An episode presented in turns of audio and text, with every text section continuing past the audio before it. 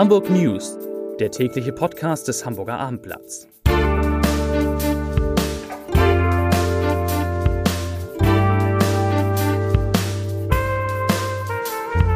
Herzlich willkommen. Mein Name ist Lars Heider und heute geht es in diesem Podcast um ein mittelschweres Chaos bei Hamburgs Grün, um eine hohe Ehre für Udo Lindenberg, der wegen dieser Ehre auch sehr früh aufgestanden ist, für ihn ungewöhnlich früh. Es geht um mögliche Kurzarbeit bei einem bekannten Hamburger Unternehmen und um ein Gericht, das in einem Rockerprozess eine wichtige Frist um einen Tag versäumt hat.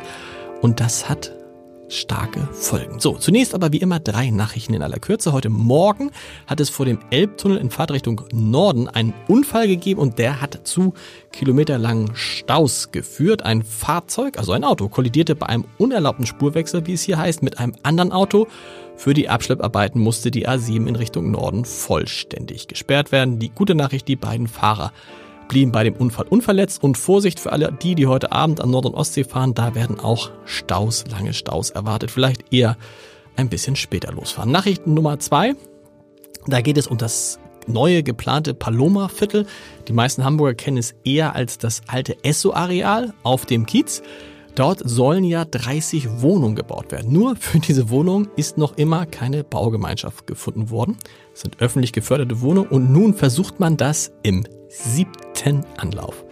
Im siebten Anlauf sollen jetzt endlich jemand gefunden werden, der diese Wohnung tatsächlich baut. Aus der Behörde, aus der Behörde für Stadtentwicklung und Wohnen heißt es, wir hoffen, dass es diesmal der letzte Aufruf ist. Und Nachricht Nummer drei, für alle die, die morgen am Tag der Deutschen Einheit noch nichts vorhaben, kann ich empfehlen, einmal nach Kiel zu fahren. Das kann man sowieso immer empfehlen, aber Kiel, Schleswig-Holstein feiern morgen den Tag der Deutschen Einheit. Glaube ich, heute geht's auch schon los. Und da gibt es ein buntes Programm, so ein bisschen Kieler Woche im Herbst. Und auf der Ländermeile präsentiert sich natürlich auch die schöne Stadt Hamburg. So, Johanna Eckroth ist da aus unserer Online-Redaktion, noch Volontärin, aber nicht mehr lange, liebe Johanna. Und du hast heute an, an diese Geschichte recherchiert, die ich irgendwie bemerkenswert fand.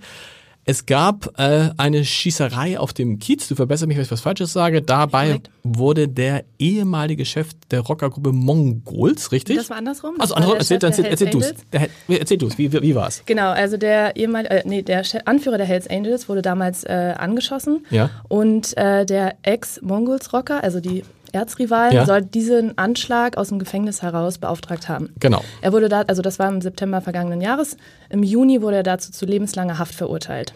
Genau. So. Und jetzt passierte was, was man sich gar nicht vorstellen kann. Das Gericht musste diese Begründung dieses Urteils bis zu einem bestimmten Termin einreichen. Genau, also es ähm, wird ja nach so einer Verhandlung dann erstmal das mündliche Urteil gesprochen, das muss danach verschriftlicht werden, unterschrieben und dann bei der Geschäftsstelle eingereicht werden und dafür gibt es eine Frist, die ist immer unterschiedlich, muss man dazu sagen, die, kom- es kommt darauf an, je nachdem wie lange der Prozess gedauert hat. In diesem Fall war es so, dass die ähm, zuständige Strafkammer ähm, neun Wochen Zeit hatte, Okay. dieses Urteil einzureichen, Klingt lange. aber davon ausgegangen ist, aufgrund eines Berechnungsfehlers, dass es elf Wochen wären. So. Am Ende war es aber noch tragischer fürs Gericht, weil ähm, sie früher fertig waren und den Antrag eingereicht haben, dennoch einen Tag zu spät. Und was heißt das jetzt? Ist jetzt der, der Mongol-Chef, ist der, kommt er jetzt wieder frei? Nee, ähm, glücklicherweise erstmal nicht. Ähm, das liegt aber an einer anderen Sache. Er ist nämlich wegen diverser äh, Drogen- und Waffendelikte Im Gefängnis? eh noch im Gefängnis Genau. bis Ende 2021. Das heißt, so lange bleibt er da auch erstmal. Aber es kann tatsächlich sein, dass der Prozess neu aufgerollt wird und das Urteil damit auch ähm, entfällt. Also nochmal alles von vorne losgeht. Wegen eines Verfahren, Verfahrensfehlers quasi. genau, Genau. wegen eines Verfahrensfehlers. Wahnsinn. Was, die, gibt es Stimmen aus, aus dem Gericht, die sind geknickt? Ja, die sind natürlich geknickt. Äh, Das ist ja auch sehr unangenehm. Die haben auch sich entschuldigt, der ähm, äh, zuständige Richter natürlich auch. Und ähm, klar, sowas äh, kann passieren, darf es natürlich Nee. nicht. In diesem Fall gibt es jetzt, ähm, ist es natürlich nicht ganz so tragisch. Aufgrund des, also den ersten Grund haben wir gerade schon besprochen, dass er eh noch im Gefängnis sitzt und nicht in U-Haft war. Ähm, die zweite Sache ist die, dass jetzt der Schütze gefunden wurde. Also der mutmaßliche, muss man sagen, der Der beauftragt wurde von dem Mongol-Chef? Ich habe das verstanden, genau. Ja. Und? Ähm, genau, und der sitzt jetzt in Untersuchungshaft. Das heißt, man hofft, dass man die beiden Prozesse, sollte es zu einem neuen Prozess kommen, zusammenführen kann. Ähm, genau. Und das Dritte ist, dass es sehr, eine sehr gute Beweislage gab in dem Prozess. Also es nennt sich ähm, objektive Beweismittel und es gab ähm, halt eine Handyauswertung und ein Gesprächsprotokoll und das sind immer bessere ähm, Beweismittel, als wenn jetzt ähm, zum Beispiel nochmal Zeugen befragt werden müssen, weil Aber das Erinnerungsvermögen schwindet. Aber ärgerlich ist es halt schon, das Ganze nochmal aufrollen zu müssen. Vielen Dank, Tino Lange ist da. Noch Kulturredakteur. Oh, da ist, weiß ich, weiß ich, was weiß ich was nicht, Tino. Wir beide sind ja irgendwie, ach, wir sind auch irgendwie so. Bist du eigentlich Udo Lindenberg-Fan? Ein bisschen auch schon. Ja, natürlich. Natürlich. Und du hast heute verfolgt, was hat Udo heute bekommen? Das ist ein besonderer Tag für Udo Lindenberg. Ja, morgen ist ja Tag der Deutschen Einheit. Und deswegen hat äh, Frank-Walter Steinmeier heute ähm, 25 Persönlichkeiten aus Kultur, Kunst, Gesellschaft und Wissenschaft äh, ausgezeichnet unter dem Motto ähm, Mut zur Zukunft, Grenzen überwinden. Also sprich halt wieder äh, Bundesverdienstkreuze ähm, verteilt an sehr, sehr viele interessante Persönlichkeiten, zum Beispiel an den Astronauten Alexander Gerst, der auf der ISS ja Kommandant war 2018. In Hamburg studiert hat, in Hamburger Genau. Jung, kann man sagen. Und an den anderen Astronauten, an Udo Lindenberg, weil er in einzigartiger Weise gegen die deutsche Teilung angesungen hat ähm, und sich mit Mauerbau und deutscher Teilung im Vergleich zur Popszene allgemein, vor allem der 70er und 80er Jahre, nie abgefunden hat. So, das hat er wirklich nicht. Also ich meine, man sagt Nein. das immer so le- leicht dahin, aber die, das ist, glaube ich, eine äh, verdiente Auszeichnung. Konntest du mit Udo sprechen, davor, danach? Nee, bislang noch nicht, aber was ich, äh, was ich schön finde, ist, es gibt äh, eine Überlieferung, dass Udo sich 1973, also noch relativ früh in seiner Karriere, äh, einen Zehn-Punkte-Plan äh, gefasst hat, wie er seine Karriere voranbringen will. Und Punkt 8 war DDR kümmern. So, und das hat er, hat er immer durchgezogen. Er hat die ganzen Lieder geschrieben, Mädchen aus Ostberlin, Ja. äh, Mädchen aus. Ostberlin. Er hat die DDR-Führung so lange genervt, bis er dann tatsächlich 83 vier Lieder im Palast der Republik äh, spielen durfte. Dann der ganze Austausch mit Lederjacken gegen eine Schalmei mit Erich Honecker und natürlich dann endlich äh, der Mauerfall. Und in diesem Zeitraum, was manche auch schon wieder fast vergessen haben, hat Udo Lindenberg sein erstes Bundesverdienstkreuz bekommen, 1989 aus den Händen von Berlins regierendem Bürgermeister Walter Momper. Wow, super. Und, willst du was, willst du noch wissen, was ja, damit passiert ist? Ja, bitte. Hat er das verloren? Nein. Ja. Nein, Quatsch, er wirklich verloren. Also, Ja. sagen wir mal so, er hat es auch wiedergefunden, aber er hatte damals zumindest ein eher ambivalentes Verhältnis zu dieser Auszeichnung und also nicht so ganz ernst genommen vielleicht auch und hat dann das Bundesverdienstkreuz einem Kumpel äh, ausgeliehen, der sich das dann auch mal ins Revier gefestigt hat auf dem Kiez und dann ist es plumps in ein Gully gefallen. Ähm, aber sie haben es wieder rausfischen Und jetzt hat er ja ein neues und in mir, ich hatte, ich traf ihn vor äh, vergangene Woche und er sagte auch, war auch ganz stolz, dass er hingeht und hat natürlich heute mit einer seiner goldenen Regeln gebrochen, weil normalerweise Udo Lindenberg vor 13 Uhr sieht man nicht, kriegt man nicht, der steht so gegen 13, 13.30 Uhr auf. Heute war, war er war pünktlich im Schloss Bellevue, richtig? Also im Schloss Bellevue und ich habe auch die ersten Fotos sind auch schon eingelaufen von äh, den Agenturen und es sah mir nicht nach einem Doppelgänger aus. Also weder der Panikpräsident noch der Bundespräsident. Ich glaube, es waren beides die echten. Und ich glaube Steinmeier, ich habe Steinmeier gesehen beim Auftritt von Udo Lindenberg beim Deutschen Radiopreis in der Elbphilharmonie, der hat sich auch richtig gefreut. Das scheint auch ein großer Udo Lindenberg-Fan sein. Es fehlt nur noch, was fehlt noch? Die Ehrenbürgerwürde Hamburgs für Udo Lindenberg, oder? Unter anderem, ja. Und Straßenname wäre auch nicht schlecht. Straßenname ist sogar- zwar nicht übel, Ja. aber Udo Lindenberg Boulevard wäre jetzt auch nicht übel. Aber äh, nee, nee, nee. Straßenname ja immer erst nach dem Ableben und das ist hoffentlich noch, äh, Udo will ja 100 werden, mindestens ist da noch ein bisschen hin. Tino, Wie viele viel Bundesverdienstkreuze hast du Äh, eigentlich? sage ich nicht. Ich habe meins verloren. Ja. Heiner Schmidt aus der Wirtschaftsredaktion. Eben haben wir so nett geplaudert, jetzt gibt's so eine eher so mittelgute Nachricht. Jung Heinrich, kennt man, Gabelstapler, Ja. immer in den vergangenen Jahren war immer, wenn wir über Jung Heinrich gesprochen haben, bang, ging's nach oben, der Aktienkurs ging nach oben, Ja. die Konjunktur ging nach oben, die Mitarbeiterzahl ging nach oben, dem Laden ging's top. Jetzt gibt es eher so leichte Signale in die andere Richtung. Ja. Habe ich das richtig? Ja, leicht ist ähm, leicht untertrieben. Also ähm, das Unternehmen hat ja schon zur Jahresmitte mitgeteilt, dass es da doch einen deutlichen Rückgang bei den Neuaufträgen gibt. Ähm, es kommen schlicht und einfach 10, in Teilen 20 Prozent äh, je nach Fahrzeug weniger Aufträge rein und äh, darauf muss man dann sich relativ schnell einstellen und darauf reagieren. Und die reagieren. Wir haben gesprochen, oder du hast gesprochen mit dem neuen Chef von Jung Genau, genau. mit dem neuen Vorstandschef. Wie heißt er nochmal? Lars Broska. Genau. ähm, seit Anfang September äh, am Ruder. Äh, und der ist jetzt in der Situation, dass eben ein paar Monate bevor er angefangen hat, äh, doch äh, die Konjunktur deutlich abgeflaut ist.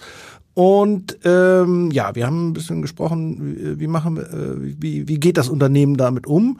Äh, und äh, er sagt, äh, es kann sein, also wir wollen da vorsichtig sein, Ja. es kann sein, dass sich, wenn sich die Situation nicht ändert, äh, zum Jahresende, vielleicht Anfang nächsten Jahres in äh, einigen Werken äh, ähm, auch mit Kurzarbeit gearbeitet Oh, werden. wie viele Mitarbeiter hat Jung Heinrich? Äh, weltweit äh, 18.000, Okay. ähm, hier rund um Hamburg, in Hamburg, rund um Hamburg, äh, sowas bei 3.000. Und die Entscheidung fällt äh, Anfang des Jahres. Es ist natürlich auch ein Zeichen immer dafür, Jung Heinrich ist so ein Frühindikator, wie entwickelt sich die Welt, weltweite Wirtschaft, weil Genau. das erste, was man macht, man bestellt weniger Gabel- Gabelstapler, wenn man Ja. das Gefühl hat, man Ja. kann weniger. So ist es. Lieber Heiner, vielen Dank. Äh, Jens Meyer-Wellmann müssen wir versuchen zu erreichen und das kennen die Freunde unseres Podcasts schon. Den erreicht man immer nur per Telefon, weil der so unendlich viel recherchiert und deshalb rufe ich ihn jetzt einmal schnell an. Da ist Jens Meyer-Wellmann schon. Lieber Jens, worüber wollen wir sprechen heute? Vielleicht über die Grünen?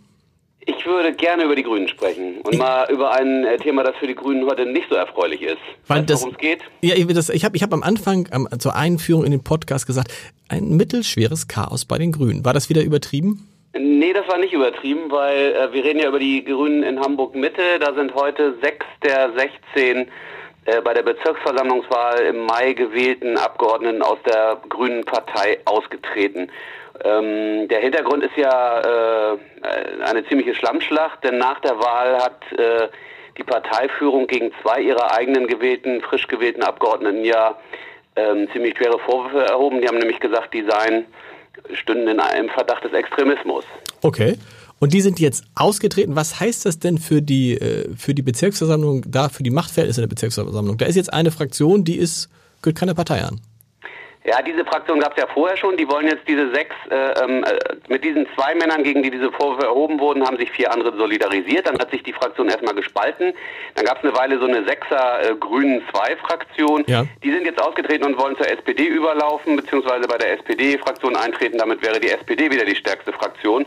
Und damit würden voraussichtlich die Grünen, obwohl sie die Wahl so deutlich gewonnen haben, in Mitte und stärkste Fraktion geworden sind, gar nicht mehr an der Regierung beziehungsweise an der Koalition in Mitte beteiligt.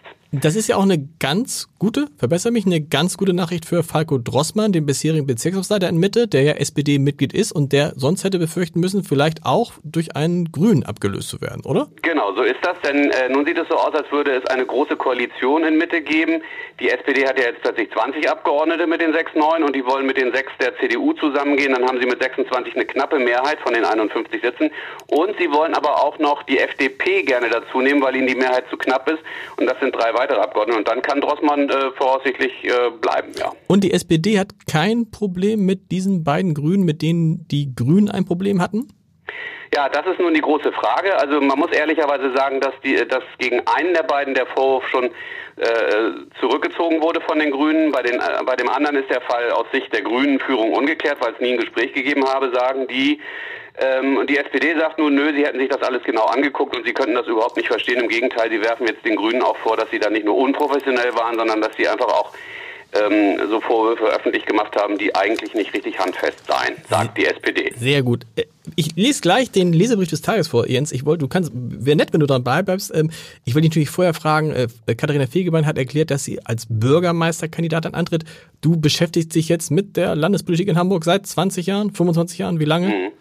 Wie siehst du das? Ja, äh, ja ungefähr, sagen wir, ja, seit, 25, ja, seit 20 Jahren. Seit 20 Jahren. Erste Frage, äh, spannendste Wahl seit langem? Auf jeden Fall. Also das macht jetzt richtig, richtig spannend. Es gab ja auch noch nie, dass aus einer Regierungskoalition heraus die beiden äh, potenziellen Bürgermeister gegeneinander antreten. Genau. Und die Chancen für Katharina Fegebank gegen Peter Tschentscher? Oh, das ist ganz schwer zu sagen. Das ist ja, äh, äh, ich würde momentan noch auf Tschentscher setzen. Warum? Knapp. Warum? Knapp, aber das Rennen ist offen. Ja. Ja, weil ich, äh, weil ich das Gefühl habe, dass, äh, dass viele Leute am Ende doch sagen, dass man das große Ganze im Blick haben muss und weil die Grünen eben auch das ein oder andere große Thema echt schon vermarmelt haben. Also die haben viele Sympathien und ich glaube, ich glaube auch zu Recht, aber überleg mal, sie haben drei große Sachen vergrützt. Das eine, sie wollten Moorburg nicht ans Netz äh, bringen, mussten sie dann doch. Sie wollten eine Primarschule einführen, haben sie in Sand gesetzt und sie wollten die Stadtbahn bauen und das Ding haben sie auch irgendwie äh, also nicht richtig umsetzen können. Also bei den großen Themen haben die nicht so richtig viel vorzuweisen. Ich glaube, das haben die Leute noch ein bisschen im Kopf. Das passt für genau zu zum Leserbrief des Tages von Dieter Buchholz. Er schreibt, Frau Fegebank ist in meinen Augen durchaus eine geeignete Bürgermeisterkandidatin. Ich glaube aber, dass sie für viele Hamburger erst dann wählbar wird, wenn sie sich neben dem Klimaschutz auch glaubwürdig für die Sicherheit und Gerechtigkeit in unserer Stadt einsetzt. Hier gibt es sicherlich noch erheblichen Korrekturbedarf im in Anführungsstrichen geschrieben, Regierungsprogramm der Grünen. Also fast zusammengefasst das, was du gesagt hast. Ich auch sagen will, also ich würde sie äh, durchaus absolut dafür in der Lage halten, erste Bürgermeisterin in Hamburg zu werden. Aber das Rennen ist wirklich sehr, sehr spannend. Ist Morgen ist Feiertag, da machen wir keinen Podcast und hören uns dann Freitag wieder. Tschüss.